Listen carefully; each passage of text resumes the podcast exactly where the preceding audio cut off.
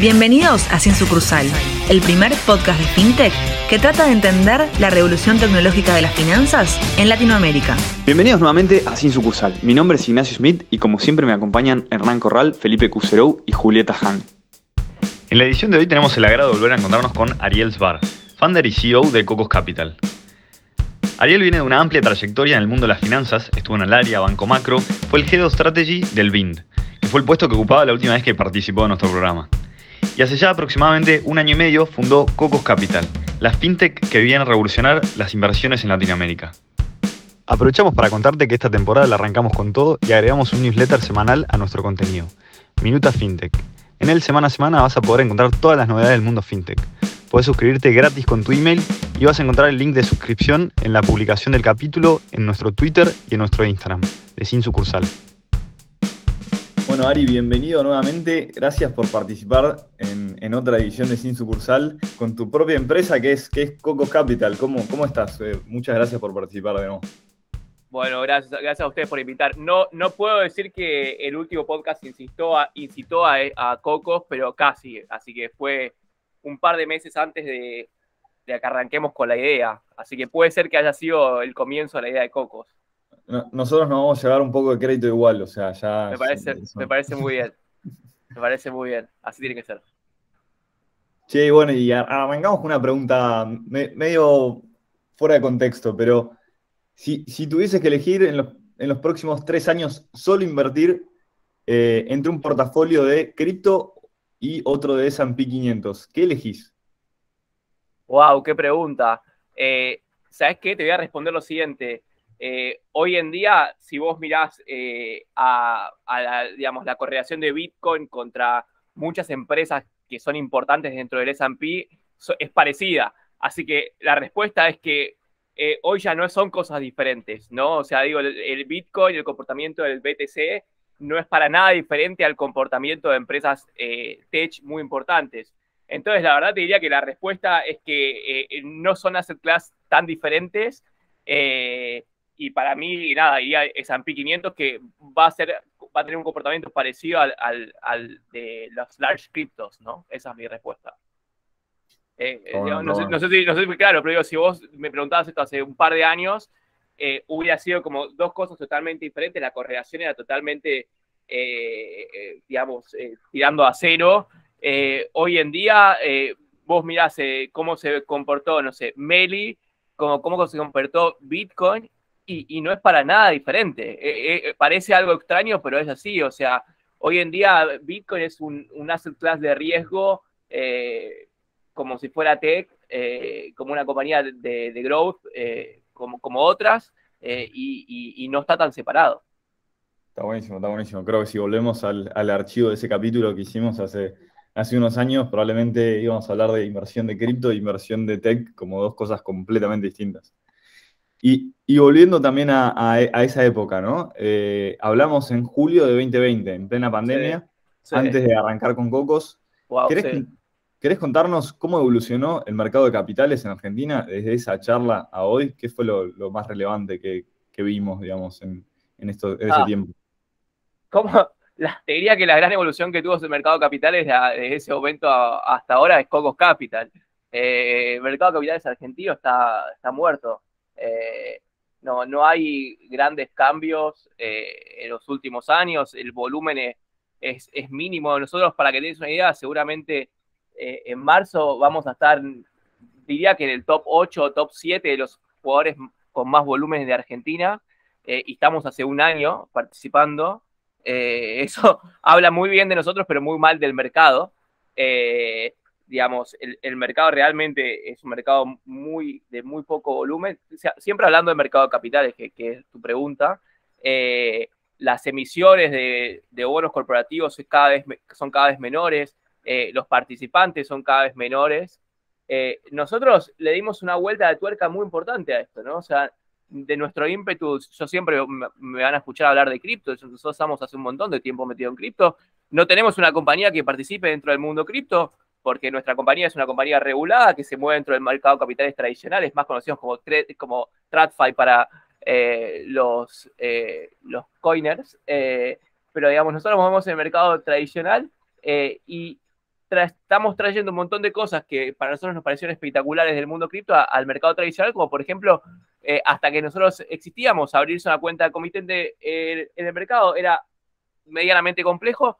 Nosotros empezamos a meter un montón de innovaciones dentro de, WhatsApp y hoy, por ejemplo, eh, hoy en día eh, la gente se abre una cuenta comitente por WhatsApp en dos minutos, así como te abrís una cuenta en, en Binance, o te diría que hasta más sencillo. Nosotros, por ejemplo, lo que hacemos ahí dentro de WhatsApp es eh, armamos toda una infraestructura en la que eh, el, bot se conecta directamente contra Renaper, se conecta directamente contra Gnosis, eh, se conecta directamente contra Caja de Valores y, el tipo lo único que tiene que hacer es sacarse una selfie, una foto del DNI y nosotros hacemos toda la infraestructura para que no tenga que poner absolutamente ningún dato de él y nosotros le dejamos operar. Al segundo que la cuenta está abierta, el tipo puede comprarse un CDR de Amazon sin pagar ningún solo peso de comisión automáticamente conectados por infraestructura al mercado, todo desde WhatsApp.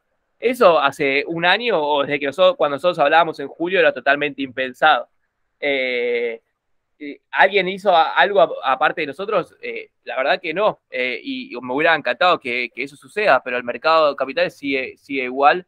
pero bueno, nosotros trajimos cinco misiones. Realmente la gente hace ya seis, siete meses compra CDR de Mercado Libre, sin pagar un solo peso a cocos de comisiones. Eh, eso parecía, abstracto eh, en julio de 2020, pero hoy es realidad. Ahora, Ari, ahí no ves, por lo menos, quizá es, es algo, un sesgo que, por lo menos veo yo en, Twitter, pero ¿no ves que, está con todo el mundo del tema de cripto Twitter, de mucha gente tuiteando sobre oportunidades de inversión en cripto o mucha gente haciendo análisis de, empresas, digamos, contando la historia, etcétera, que por lo menos vos me dirás que tenés más la data del mercado, pero el inversor minorista como con un mayor interés o por lo menos empezando a, entender cómo cuidar un poco más los ahorros, qué que no es solamente comprar dólares. ¿Hay algo de eso o, los números te dicen, che, los, el volumen y la cantidad de inversores minoristas no, no se movió mucho? No, nosotros Mira, nosotros, nosotros tratamos de desincentivar eh, el, robar market share, ¿no? O sea, yo no quiero traerme gente eh, de otras sociedades de bolsa a Cocos.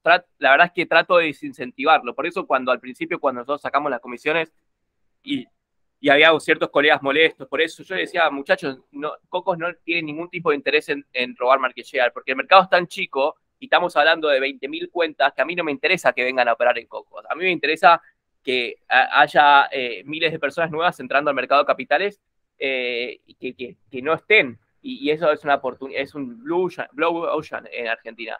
Eh, blue Ocean en Argentina, porque hay cientos de miles. hay wallets cripto que tienen millones o por lo menos, te diría, 75%, 750 mil, 600 mil clientes, eh, varias wallets conocidas de cripto, y esos pibes no están eh, comprando CDR de, de ¿no? Eh, que, es un activo que, digamos, todo argentino debería tener un CDR de Meli, ¿no? sin hacer publicidad, nada, pero digamos, es nuestra empresa más importante de la Argentina. Es como, en algún momento todos los yankees tenían, viste, el típica, la típica acción de, de Coca-Cola o de Ford, porque era como emblemática empresa de Estados Unidos, eh, todo argentino o gran parte de nuestra población debería tener un CDR de Meli en cartera y todavía no está pasando. Ahora, eh, los números en Coco son buenísimos. Nosotros estamos trayendo más de 250 personas nuevas al mercado eh, todos los días. No sé cuántas de esas son, digamos, de ya existentes o no, eso no lo podemos saber, pero por el comportamiento y por cómo lo vemos a los clientes y por cómo lo estudiamos, se, se nota que son gente en un 80 o 85% nuevas en el mercado. Entonces, eh, nosotros estamos haciendo algo que, no pasó eh, en Argentina anteriormente. Eh, ¿Serán las comisiones? ¿Será WhatsApp? ¿Será el branding que le ponemos nosotros? ¿La garra que le ponemos nosotros? No lo sé. pero estamos generando. Ahora, a la velocidad que vamos nosotros es incomparable a la velocidad que va las wallets cripto, ¿no? Eso es, es verdad. Ari, antes de que nos sigas contando acerca del modelo de Cocos, tenemos un montón eh, para preguntarte. Obvio. Queremos hacer una pregunta que nos llama un poco la atención y ya se la hicimos a algún otro invitado, que es, parece que el tema de ponerle nombres frutales a, las empresas fintech es así un trending topic. Entonces, la pregunta es, ¿por qué cocos? No, yo después me di cuenta que era trending topic ponerle eh, nombres frutales. El mejor de todos es pomelo, sin dudas. Em, pero no, después me di cuenta de, ese, de esa, movida. Pero yo cuando pensé en cocos, pensé, no sé cuántos acá estudiaron economía, digamos, en la Facu, pero es el típico ejemplo de economía eh, se usa eh, para modelo intertemporal del consumo, donde es un típico ejemplo de un modelo de, Robinson Crusoe, se llama, eh, donde el tipo está, viste, el tipo está en la isla y, tiene la alternativa entre ociar y consumir y viste lo que consume son cocos. Entonces me pareció interesante tipo esta idea de los cocos como, como dinero eh, en una economía muy simple y quedó de, ahí el nombre, me gustó esa, esa idea de cocos y después quedó, después me di cuenta que eran todos frutales. Acá bancamos los nombres frutales para, la fintech. Así que... está muy bien. Eh, está bueno, eh, sí, sí, es un, típico caso de estudio. Está, mira vos, está, muy original el nombre. Está bueno porque es disruptivo, ¿viste? O sea, de todos, ¿viste? Financial, esos nombres medio raros y ir hacia nombres simples es una forma también de traérselo más fácil a la gente. Sí, 100%. Che, Ari, ahí te hago otra pregunta también que, bueno, vos digas, eh, sabemos que tuviste un pasado emprendedor, pero después estuviste en el mundo más corporativo, trabajando en el mundo de las finanzas para, bancos. Em, ¿Cómo fue ese momento que decidiste pasar del mundo corporativo y la seguridad que imagino que eso te da a emprender, ¿no? Y en Argentina, digamos, ¿cómo fue ese momento de esa toma de decisión? ¿Qué te llevó a hacerlo? Sí, em, yo creo, eh, Hernán, que en Argentina eh, no emprender, para mí, digamos, eh, no es una opción. Esa es, mi, es mi, mi, pensamiento hace, hace un par de años, previo a, arrancar Cocos. Y emprender no significa solamente crear una compañía, ¿no? O sea, a veces estar en una compañía emprendedora o, de, o con un mindset muy, muy o, desarrollo, viste, de, lo, de la gente adentro, eh, existe y eso está, está perfecto. Pero Argentina me parece que no tiene eh, una... Digo, si yo viviría en Estados Unidos, probablemente me hubiera quedado trabajando en un banco de inversión eh, o en alguna mesa ahí de, Wall Street o lo que sea, y, viste, nada, te, te, es un desarrollo profesional con, que te lleva a una cosa, te lleva a la otra, y el costo de oportunidad de salirte es muy alto. Eh, siendo profesional y teniendo, no sé, 27, 28 años, que es lo que yo tenía, eh, o 29. Eh, entonces, como que eso es lo que pasa, ¿no? O sea, tenés un costo de oportunidad altísimo de, porque la carrera corporativa es, generalmente muy auspiciosa. y en Argentina eso no existe, digamos, ¿no? Puedes tener la mejor carrera de todas y, y si vos mirás las perspectivas de largo plazo, no son para nada buenas, eh, eh, a mi entender. Eh, y por otro lado, tenés un, mar de oportunidades en un país que tiene, digamos, que uno se, pone a mirar y dice, ¿por qué tenemos tantos unicornios? Bueno, por lo que yo digo, porque el costo de oportunidad de Argentina es muy bajo de hacer una carrera corporativa en una típica corporación y entonces uno tiende a buscar alternativas de, generar una carrera personal de, largo plazo. Y, por otro lado, lo que, lo que me di cuenta es que, digamos, eh, el, pesimismo que había en el mediado 2020 eh, a nivel mundial y, a nivel argentina era tan alto eh, que dije, no vamos a tener, o sea, lo que hagamos no vamos a tener competencia. porque todos están con un negativismo tan alto que nadie está pensando en agarrar todos sus ahorros y, meterlos en una empresa como lo metí yo, ni en contratar gente. Y, bueno, entonces dije, no, no me queda chance que, hacer esto. Así que esa es mi respuesta corta. Eh, er, o, sea, una, por un lado, la parte personal de, de, ver que no tenía un costo de oportunidad tan alto, de equivocarme, eh, y por otro lado, un mar de, de oportunidades por, por, un pesimismo que sigue estando todavía en Argentina. Y, se, y, digamos, es muy loco cómo sigue habiendo tanto pesimismo en Argentina, pero al mismo tiempo pasan cosas como la que la nuestra, pasan cosas como la de como la de tantos startups muy prominentes eh, y, al, mismo tiempo es tan fácil conseguir capital. Entonces, nada, hay como una divergencia muy grande entre el pesimismo que, generalizado del país y, que gente pueda hacer cosas tan grosas. Eh, así que nos arriesgamos. Y ahí, Ari, digamos, algo que, que últimamente está surgiendo bastante es todo como la, parte de Creditor Economy, digamos, y, muchos influencers o, gente con alto perfil en redes empezando a emprender y con su propio negocio, digamos, vos tenés un perfil muy activo en, Twitter sobre todo, eh, y es casi como que un influencer de cocina, por ejemplo, sabes su propio restaurante, ah. bueno, te abriste tu propia casa de inversión. ¿Cómo, fue, digamos, te apalancaste de tus redes? ¿Cómo fue la construcción del, producto, del primer MVP con los primeros clientes? Contanos un poco esos primeros días y, cómo te sirvió, digamos, tu, perfil para impulsar Cogos. Eh, yo creo sí. A ver, la verdad es que a mí, digamos, eh, me resultaron sencillas las finanzas, pero no es que eh, yo soy un apasionado de las finanzas desde el principio. Yo soy un apasionado de crear cosas.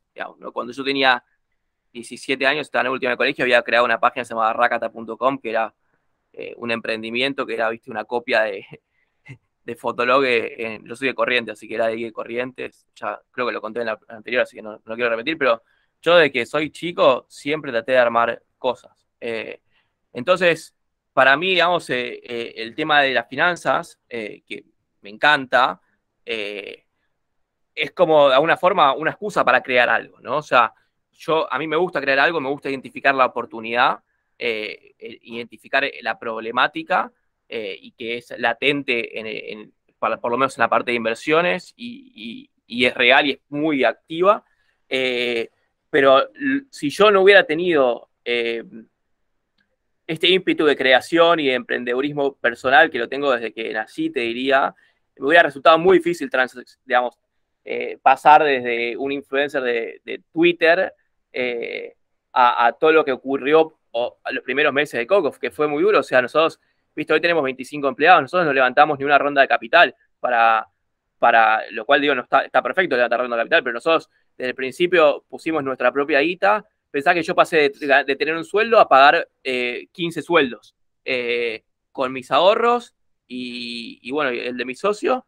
Eh, y eso, digamos, si no tenés una capacidad para de adversidad, digamos, de, o sea, de ser contraadverso al riesgo, o sea, pro riesgo, es muy complicado. es muy duro porque no sabes si vas a poder pagar los sueldos del mes que viene, eh, no sabes si la gente va a querer utilizar tu producto.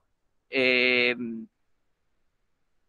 creo que, digamos, digamos está eh, la parte de ser influencer financiero, si uno, si uno digamos, se pone a pensar qué me ayudó, la verdad es que lo, único que me ayudó, que no es para nada poco, pero que, es lo menor, te diría, fue en un poco de publicidad inicial para llegar a, a un par de clientes iniciales que después generaron que más clientes vengan. Pero lo podría haber hecho con una campaña de marketing, digamos, no paga. Eh, nosotros no ponemos un, mango marketing porque básicamente tenemos todavía mucha distribución, pero podría haber puesto unos mangos en marketing y, me podría haber resultado igual. Eh, igual. Eh, me parece que para, para emprender se necesita, viste, ser muy poco adverso al riesgo y tener ganas de, nada, de pasar de un status quo muy, muy interesante a, algo que no sabes qué va a pasar. Eh, y, que si levantas capital también, porque viste, a veces levantas capital y decís, bueno, tengo este, burn, este, tengo este burn rate y cuando se acaba el burn rate no sé si va a poder levantar otra ronda y de repente tenés 200 pies laburando para vos eh, y, no sabes si vas a poder eh, pagarles el sueldo cuando, cuando se termine el cash. a nosotros nos pasaba un poco igual, un poco en otra dimensión porque era todo capital nuestro.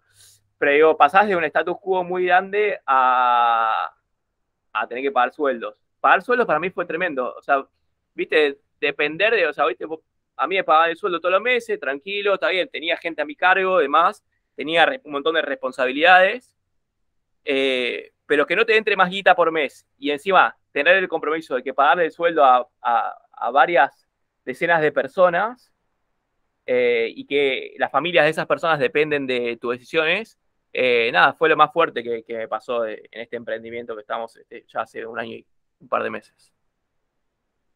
Tremendo, tremendo lo, que decís, Ari. Eh, bueno, esperemos que, Sin Sucursal en este capítulo ponga su cuotita también para que de, eh, concientización y que conozcan Cocos y que puedan eh, ver cómo es este nuevo mundo de inversiones.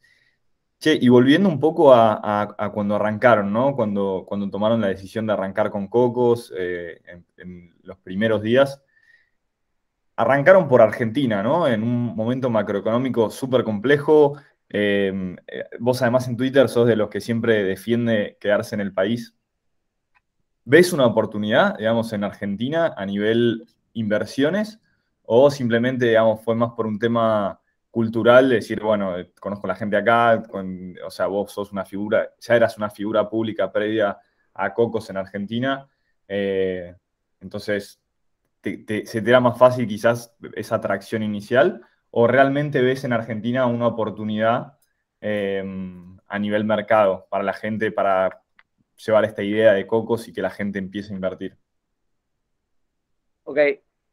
O sea, eh, varias cosas. Primero, Argentina es un país con mucha oportunidad eh, en cuanto a inversiones.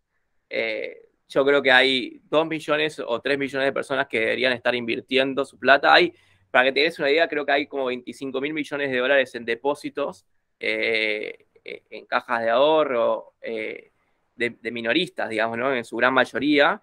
O sea, de gente que tiene 25 mil palos. Estamos hablando, eh, eh, para que se den una idea, digamos, eh, casi dos market cap de, de, de, UST, ¿no? Uno de los, uno de los stablecoins más prominentes del momento. hay que pensar que casi hay dos veces eso en depósitos en bancos argentinos de minoristas. Eso nadie me lo puede negar que es una oportunidad tremenda. Es enorme esa oportunidad.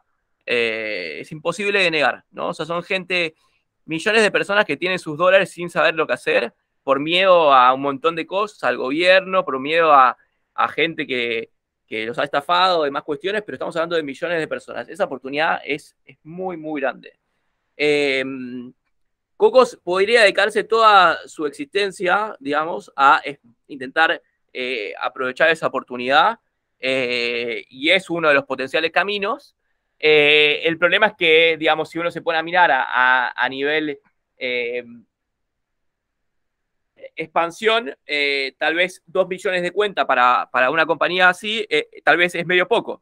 entonces, creo que, digamos, es un camino que nosotros podríamos dedicarnos toda la vida. Coco puede existir toda su vida, porque tal vez sea una compañía de 400 o 500 empleados dedicados a, eh, digamos, a esta oportunidad argentina.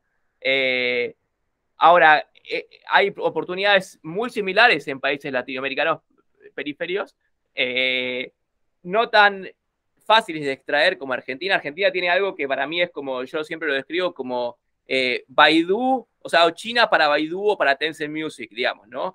O sea, digamos, nosotros tenemos una restricción natural que es, eh, no se puede sacar la plata tan fácil como lo puede sacar el uruguayo, eh, y pasan cosas como la de Coco, que, digamos, no tenés alternativa a no mirar lo que yo te estoy diciendo en Instagram, ¿no? Eh, tal vez el pibe de Uruguay tiene otra mm, facilidad para sacar la plata de BBA Uruguay y se la manda a Robin Hood o a Meritrade más fácil y listo, y, se vuelve medio más difícil de convencerlo. Al argentino es muy sencillo convencerlo, porque no tiene alternativas. Es muy complejo ir al banco, eh, la esquina de tu casa, al Santander, y decir, mandame la plata, te va a decir que no. Entonces, por el otro lado, estoy yo en Instagram diciéndote, venid que, que invertís en comisiones y parece un no-brainer. Eh, o sea, es un no-brainer, digamos, ¿no? Eh, entonces, digo, en la oportunidad es similar en los países periféricos, pero es un poco más difícil de, convencerlos. Eh, pero bueno, digamos, eh, para responder la pregunta sencilla, digo, Argentina es una, es una oportunidad tremenda. Cocos podría dedicarse toda su existencia a, aprovechar esa oportunidad. Va a ser el número uno en Argentina haciéndolo, va a tener dos o tres millones de clientes eh, y va a ser una empresa totalmente exitosa. no descartamos la posibilidad de que intentemos e, explorar la oportunidad en países limítrofes, eh, la verdad es que yo quiero, como nadie me apura y nadie nos apura a mis socios a mí, eh, queremos eh, tener un producto mm, muy escalable como para ir a decirle al, al, pibe uruguayo de 30 años, venía Cocos a Uruguay y, no quedarnos en el camino. Eh, yo vi muchos que se quedaron en el camino por una, eh, con, con, digamos, productos similares de inversión, vi muchos quedarse en el, en el camino como con muchas ansias de expandirse rápidamente sin tener un producto bien pulido y exportable. intentaron ir a países limítrofes y, se la pegaron y no volcaron la parte de solamente los países limítrofes, volcaron toda la compañía. Eh, y Cocos va a ser una compañía que va a estar para siempre. Entonces, nosotros primero defendemos la sostenibilidad de nuestra compañía y después defendemos nuestro ego. Eh, así que eso es un poco el ímpetu y es un poco la respuesta. Ari, ¿nos querés contar qué se puede hacer hoy en Cocos? Hablamos un poco de inversión, pero para entender bien, bien qué, qué ofrece el producto hoy. Sí, nosotros lo que ofrecemos a los clientes es una plataforma eh, donde pueden eh, comprar y vender eh, instrumentos financieros que son que cotizan en Argentina. Ahora, en Argentina cotizan una serie de instrumentos que no son argentinos. Entonces, básicamente lo que vos haces es comprar y vender instrumentos financieros sin pagar comisiones cuando digo comprar o vender, puedes comprarlos e invertir a largo plazo o puedes comprarlos y vender en el día. Hay serie de cosas que puedes hacer con esos instrumentos financieros, como por ejemplo comprar dólares. Si vos puedes comprar y vender un bono, al otro día generas dólares y te los llevas a tu casa.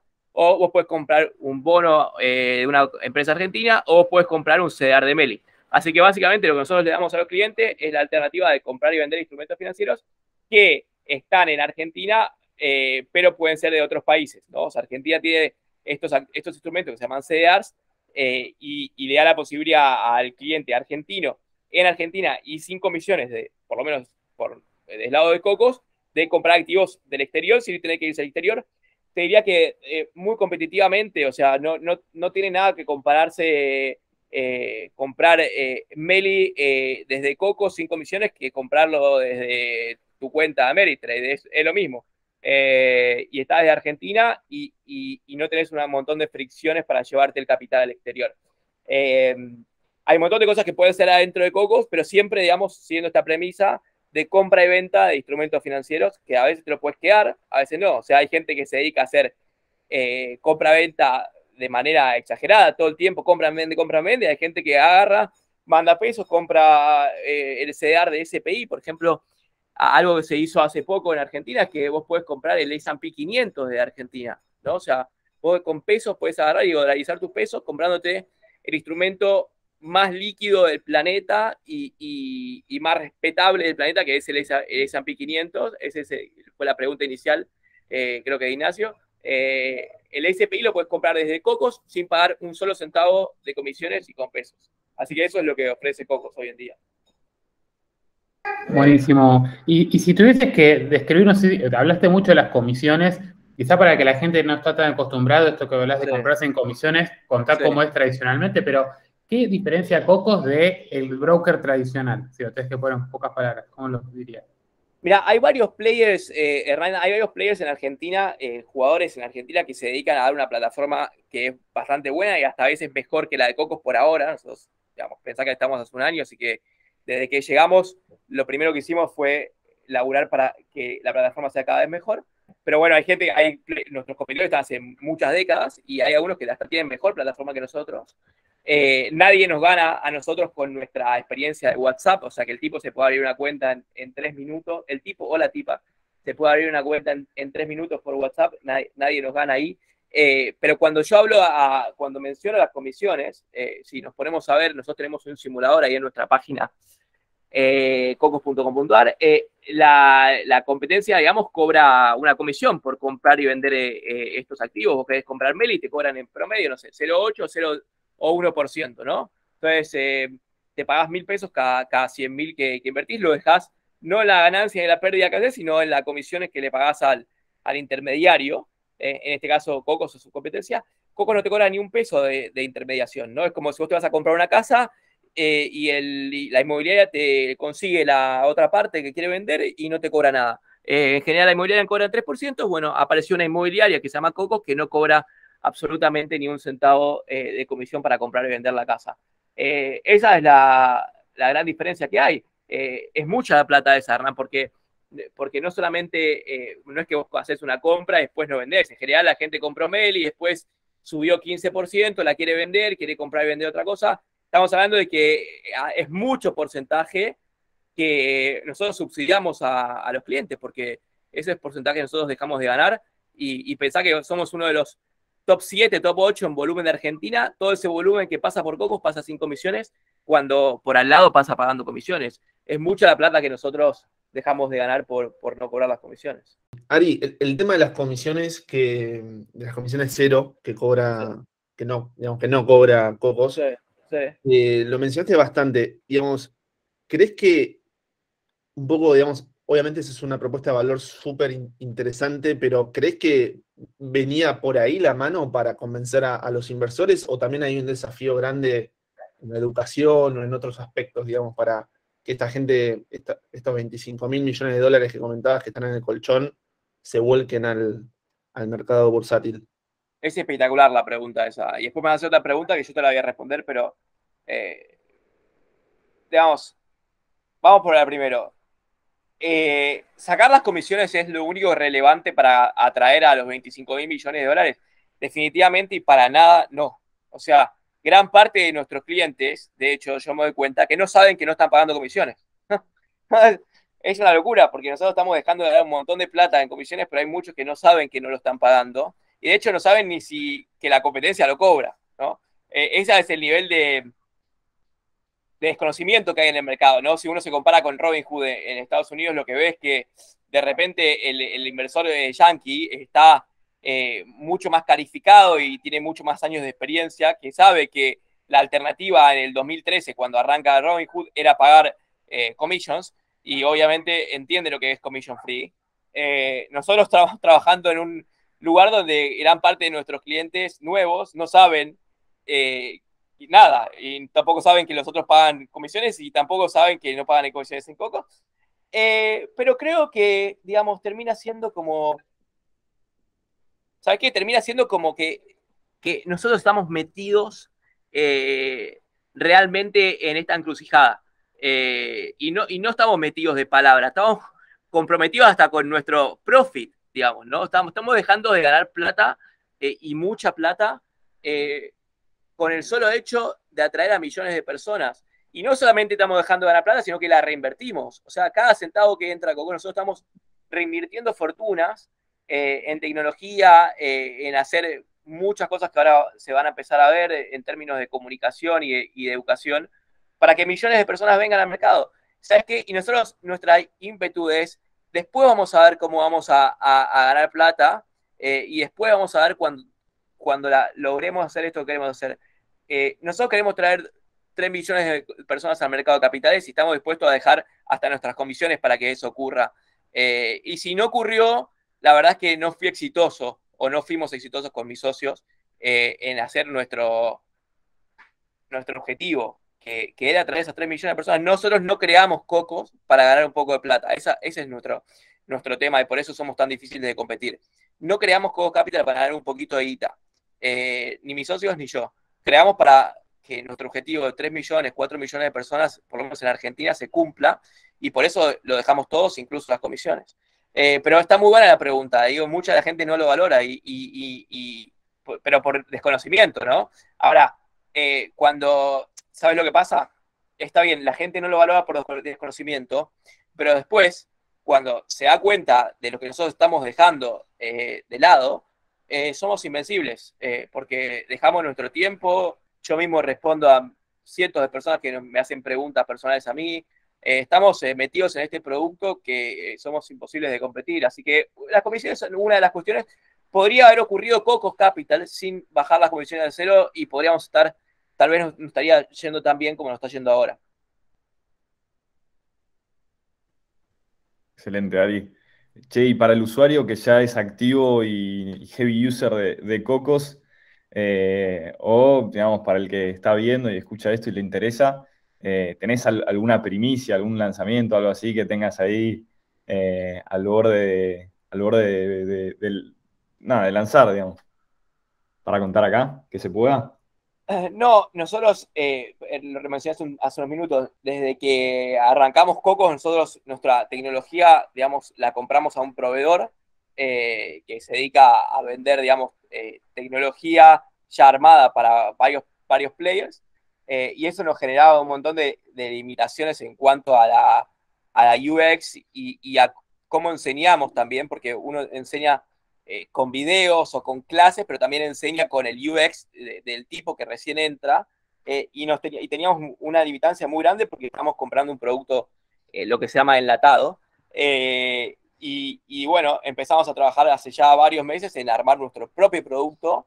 Y, yo creo que ya en los próximos meses, o tal vez antes de que salga este podcast, no sé cuándo va a salir, pero antes de que salga este podcast, vamos a tener eh, este producto nuevo que está pensado desde punta a punta por, nosotros. Y pensá que eh, nosotros somos heavy users de, todo ese tipo de plataformas eh, para con nuestra plata personal.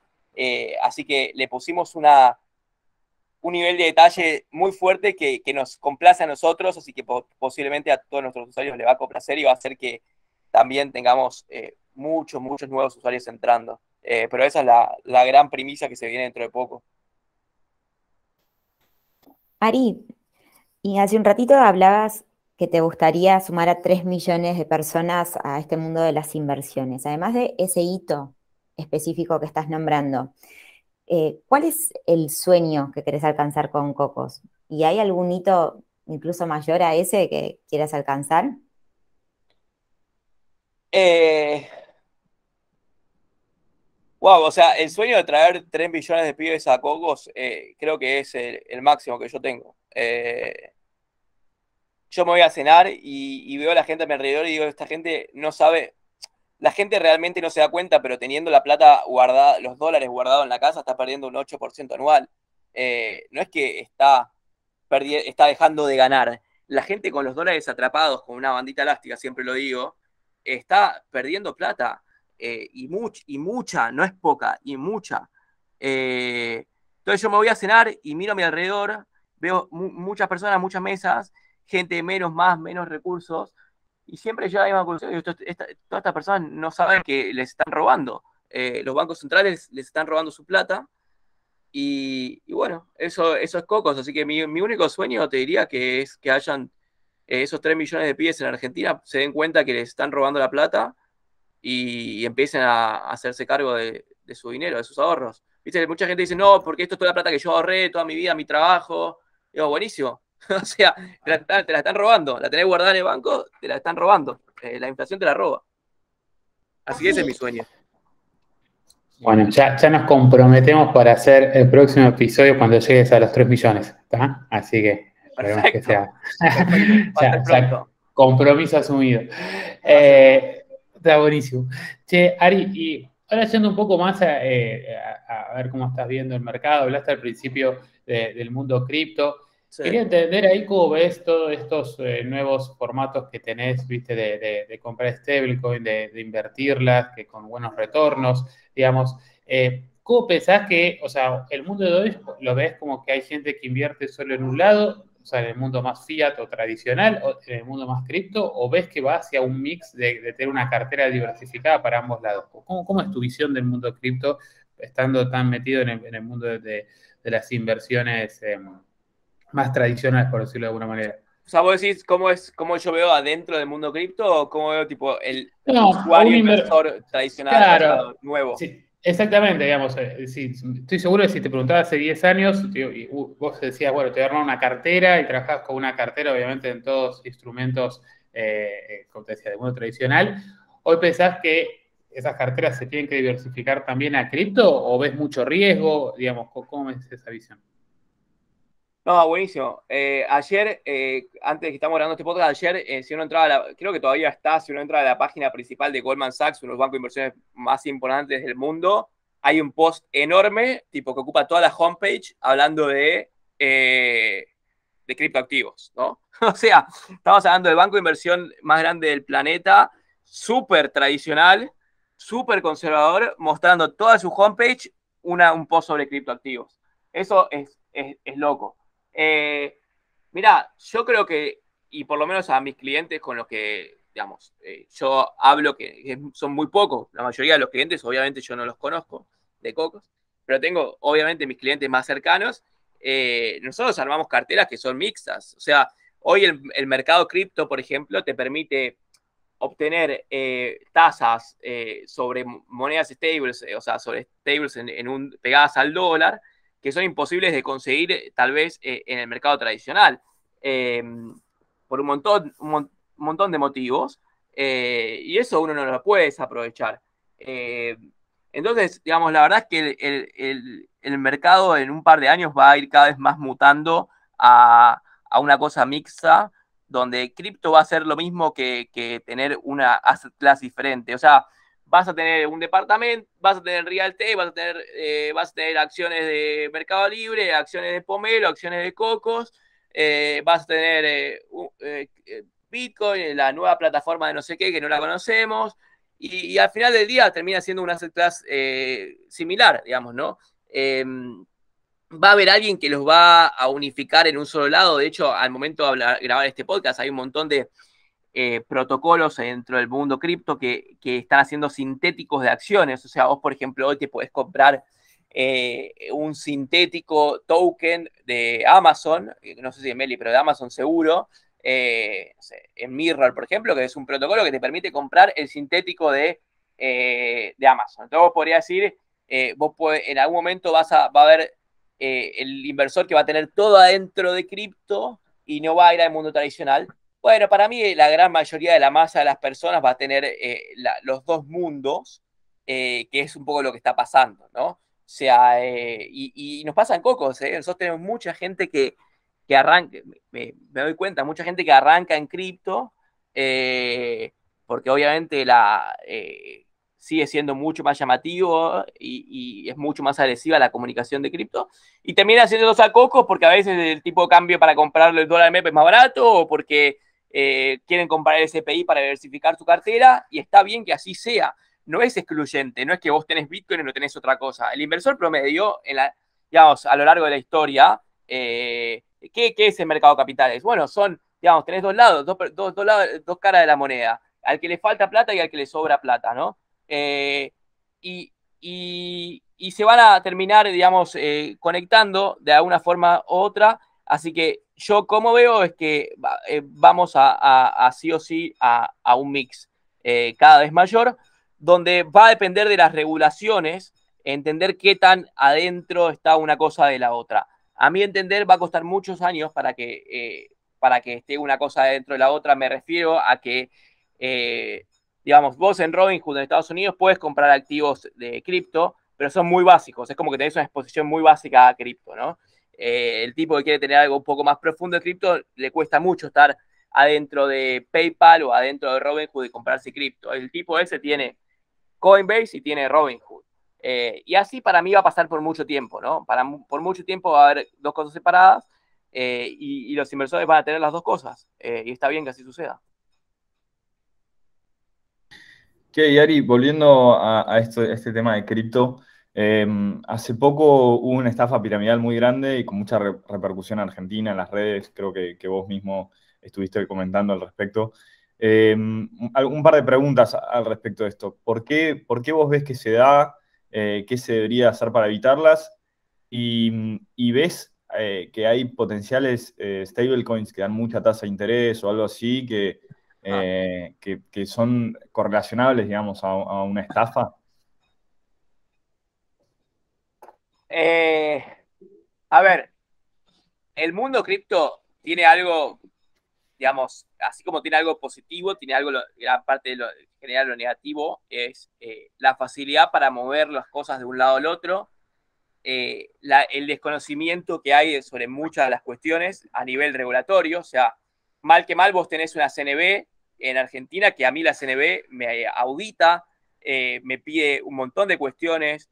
Si a alguien no le gusta el comportamiento que nosotros tenemos o, tiene un problema, puede ir y denunciarnos en la CNB. La CNB viene, me hace un requerimiento a mí, que yo tengo que responder con todas las pruebas. Tenés un regulador que el regulador protege al, inversor pequeño, en cripto no lo tenés. O sea, la de regulación tiene su lado positivo y su lado negativo. O sea, cualquiera puede crear básicamente un token el, sobre cash y, revenderlo y como no está auditado, no está regulado, bueno, eh, digamos, eh, puede pasar cualquier cosa y así sucede, ¿no? Eh, a ver, yo no estoy, no estoy diciendo que se tiene que regular cripto, digo, eso es la parte positiva y la parte eh, negativa.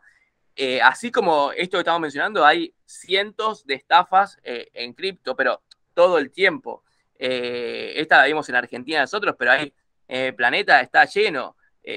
había una que se llamaba BitConnect hasta el 2017, pueden ver, o sea, está absolutamente plagado esto y va a haber siempre eh, por la facilidad que uno tiene de crear este tipo de cosas eh, sin regulación y con mucho capital, porque hay mucho capital metido dentro del de mundo cripto, pero muchísimo. Em, así que me parece que hay lugar para, para aún más eh, enseñanza a, a, la gente. La gente cada vez se va a ir dando cuenta un poquito, ¿viste? Esto es como la votación que tiene un restaurante, ¿no? O sea, la gente va aprendiendo. Al principio, viste, como que es más fácil de engañar, pero la gente misma va, va aprendiendo sobre qué, eh, qué es confiable y qué no es confiable, y yo confío en, eh, eso también. Em, y yendo a la parte de la pregunta sobre las stablecoins, eh, y yo sé que tu pregunta va a una sola stablecoin, que me parece. Digamos, hay, hay diferentes formas de armar una stablecoin. ¿no? Vos puedes armar una stablecoin, están las stablecoins que tienen el, el, el vaqueado un dólar a un dólar, ¿no? Por ejemplo, el USDT, eh, que el USDT, o sea, vos le puedes creer o no, pero creo que tiene 80 mil millones de dólares de market cap, o sea, hay 80 mil millones de USDT. Eh, para los que no saben, esos son, eh, digamos, son tokens, o sea, criptos que su objetivo principal es valer uno contra el dólar, ¿no? O sea, siempre la idea es que valgan uno contra el dólar eh, y uno lo tiene que creer o no lo, tiene que creer, pero básicamente eh, los creadores de este Stablecoin dicen que tienen los 80 mil millones de dólares en el banco. Entonces, eh, digamos, ahí no hay riesgo porque si se va, digamos, si alguien quiere sacar 500 millones de dólares, teóricamente los 500 millones de dólares están. hay, digamos, otras stablecoins que, digamos, se llaman algorítmicas, que particularmente son descentralizadas y, lo que hace eso es, eh, dicen, che, ¿por qué tengo que confiar en que Bitfinex, que es el creador de USDT, eh, tiene los eh, o sea, tiene los dólares en un banco de Caimán o lo que sea, cuando esto se resolvió en el mundo descentralizado, con protocolos y con smart contracts que hacen que yo no tenga que confiar en nadie.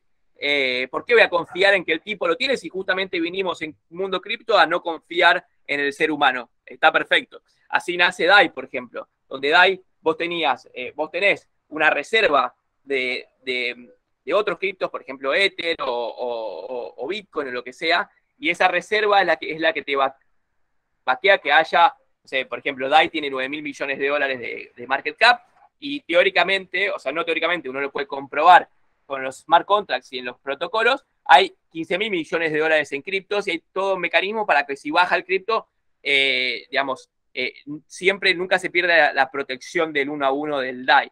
Eh, y empezaron a aparecer un montón de otras stablecoins, como por ejemplo UST, eh, que UST al final del día tiene algo bastante parecido al modelo de DAI, un, bastante más agresivo que, eso. De hecho, ahora están utilizando, están comprando bitcoins para, la reserva. pero yo no me animo a decir que, estas son, son, Ponzi, ¿no? Lo que tiene lo loco que tiene la descentralización de todo esto es que uno puede, digamos, mirar los smart contracts y, y, digamos, y es muy difícil decir que algo es un Ponzi. Eh, si vamos al caso, por ejemplo, de UST y Terra, eh, lo, más llamativo de este caso, eh, UST es otro, otro stablecoin también que vale teóricamente uno contra el dólar, pero la diferencia, digamos, es que su precio depende de que, de quemar o emitir lunas, ¿no? Que luna es otro token, eh, entonces es como que está pegada, o sea, su precio de que valga uno depende de que luna eh, siempre tenga un valor razonable eh, y depende, digamos, de que el ecosistema Terra sea, sea utilizado por más, usuarios. Lo más llamativo de todo esto es que hay, para, vos podés agarrar y podés agarrar este UST y ponerlos en un protocolo que se llama Anchor y ganarte un 19,5% de tasa anual. Eh, cuando uno dice 19,5% de tasa anual eh, en algo que vale un dólar o está pegado al dólar, a uno le llama mucho la atención y, rápidamente tiende a decir qué está pasando acá. Bueno, sabes que la verdad es que, eh, digamos, hay, en vez de poner millones de dólares en marketing, estos pibes pusieron cientos de millones de dólares en, subsidiar la tasa y les resultó bien. O sea, básicamente hay un tipo que está subsidiando la tasa de interés altísima para que el UST sea adoptado por, eh, por cientos de miles de personas. bueno, les resultó, les resultó favorablemente, obviamente que esa reserva se está acabando, eh, y de hecho, al momento de grabar este podcast, hubo una votación en este protocolo para que se baje esa tasa. Pero bueno, básicamente yo no me animo a decir que eso es un Ponzi, me animo a decir que hay alguien que está subsidiando la adopción de usuarios. Hay gente que pone plata en AdWords y hay gente que le regala tasa a otros. Eh, son metodologías de marketing, pero eh, no me animo a decir que es un Ponzi. Ahora está lleno de esto, o sea, todos sus protocolos tienen, hay uno ahora en el protocolo Solana también, que también es algorítmico y depende de los futuros. Eh, está lleno de esto y está buenísimo que, aparezcan cada vez más estas cosas. Y, va al punto inicial, chicos, de que eh, lo que termina pasando es que hay miles de millones de dólares de la gente y la gente se está dando cuenta que se está perdiendo una, que, la inflación les está, los está matando. Sea, vos te vas, y, no es imaginaria la inflación. Vos te ibas hace un año a Miami, te comprabas una lata de coca y ahora vale el 10% más. No estamos hablando de algo irracional, de activos financieros y demás comprate una lata de coca en Miami hace un año y comprate una lata de coca ahora. Significa que tus dólares guardados compran menos latas de coca. Entonces hay que buscar soluciones. Interesantísimo el punto de vista con respecto a esto de los Ponzi y todas las opciones que están surgiendo en este mundo cripto. Ari, queríamos tener tu punto de vista sobre otro evento que tuvo mucha repercusión el año pasado, que fue el short squeeze de GameStop y otras acciones. Ok. Em, nada, para el mini contexto, eh, lo que ocurrió es que había inversionistas minoristas que fueron contra grandes fondos que tenían posiciones bajistas en estas acciones. Habiendo dicho eso, ¿qué opinas vos? ¿Qué opino? Principalmente en, el sentido de, la, pregunta la pensamos en, digamos, esto se dio por un fenómeno de inversores minoristas sobre todo, ¿no? Que se coordinaron de, alguna, de alguna forma y digamos, principalmente vía Robinhood, ¿no? Que fue como a quien todos señalaron con el dedo, no sabemos si tuvo mucha responsabilidad o no, pero bueno, después hubo algunas cuestiones ex post el evento. Em, digamos, ¿qué, ¿qué, podemos aprender de esta situación de darle tanto, o que el, inversor minorista tenga tanto acceso y que hoy, digamos, con un Discord se puedan coordinar millones para eventualmente manipular o hacer algo en el mercado? Mirá, mi respuesta es que a mí me parece espectacular. Eh, a ver, obviamente no quiero que ningún inversor minorista pierda plata. Eh, lo que a mí me pareció espectacular de, esta movida que hubo ya hace un año fue esto, eh, fue a principios del año pasado, fue que parecería, digamos, ser que, que, hay un traspaso de poder desde los grandes hedge funds a, la gran masa, ¿no? Como que, y esto también es un tema de redes sociales, estos pibes de Wall Street Bet se llaman, eh, se llaman Wall Street Bet WSB, se conectan por un canal de Reddit, el canal de Reddit tiene millones de personas, eh, y qué loco, ¿no? El mundo donde vivimos, donde la distribución de información puede ser mucho más importante que tener uno de los hechos más importantes del mundo. Eh, o sea, tener un canal de Reddit que tenga muchas millones de personas puede hacer que, de hecho, hay unos en fondo que se llama Melvin Capital, eh, que creo que está, creo que, se fundió. Melvin, eh, o sea, millones de pibes en un canal de Reddit fundieron a, un hedge fund importantísimo como Melvin Capital. Eh, a mí me parece asombroso. no me parece asombroso que, que el retail pierda plata, obvio, pero el retail viene perdiendo plata hace mucho tiempo. Lo que me parece grandioso es que eh, de repente hay una, eh, una redistribución del poder muy importante eh, y ya el poder no es tener plata, ¿no? Parecería ser que la, el, tener un gran capital financiero cada vez se vuelve menos poderoso y eso se traduce a que vos puedas, por ejemplo, con una muy buena idea, con un muy buen equipo, levantar millones de dólares y que el dinero ya no sea un valor. Eh, digo, hasta hace décadas, hace, cientos de años, eh, el que tenía el poder era el dueño del, capital para comprarse la prensa o para armar la fábrica. Eh, o sea, en el mundo donde vivimos, ya tener el capital parecería ser casi, casi lo, menos relevante y, eso me parece asombroso. Esa es mi, lectura al respecto. Eh, igual eso de, de, GameStop y creo que también estaba una de cines, no me acuerdo qué hay. AMC, AMC también está. Sí, AMC. Eh, hicieron, la hicieron con varias. Eh, nada, o sea, al final del día es un pan, pan, dump, eso pasa, pasa todo el tiempo. Eh, terminan ganando un poco, si perdiendo mucho, eso no está para nada bueno. pero digamos, mi, lectura es, esa, ¿no? cómo la, información hoy es más importante que, el capital, eso me parece, me parece asombroso. Excelente, Ari. Bueno, ya con esto creo que, estamos en mucha, mucha carne para, comer, para procesar y para eh, darle a, los oyentes, me parece, suficiente argumento para, para que empiecen a, probar cocos y empiecen a meterse también en el mundo de las inversiones. Me parece que, sobre todo estando en Argentina, creo que ya es eh, casi negligente no, eh, no, estar, no estar por lo menos interesado, digamos, o no estar por lo menos escuchando y viendo de qué se puede hacer. No, gracias a ustedes. Eh, me parece espectacular que sigan haciendo el podcast. Hay muchas. Fintech parecería ser una de las joyas argentinas, así como es Silicon Valley, digamos, para Estados Unidos. Eh, lo loco que está pasando en Fintech en Argentina es, tremendo. Está totalmente desconectado contra, contra todo el, país. así que nada, hay muchas aristas para, para Fintech y hay compañías eh, convirtiéndose en unicornios, hay compañías levantándose decenas de millones de dólares, eh, así que parecería no ser una alternativa no escuchar este, este, podcast y ver quiénes están y qué tienen para decir.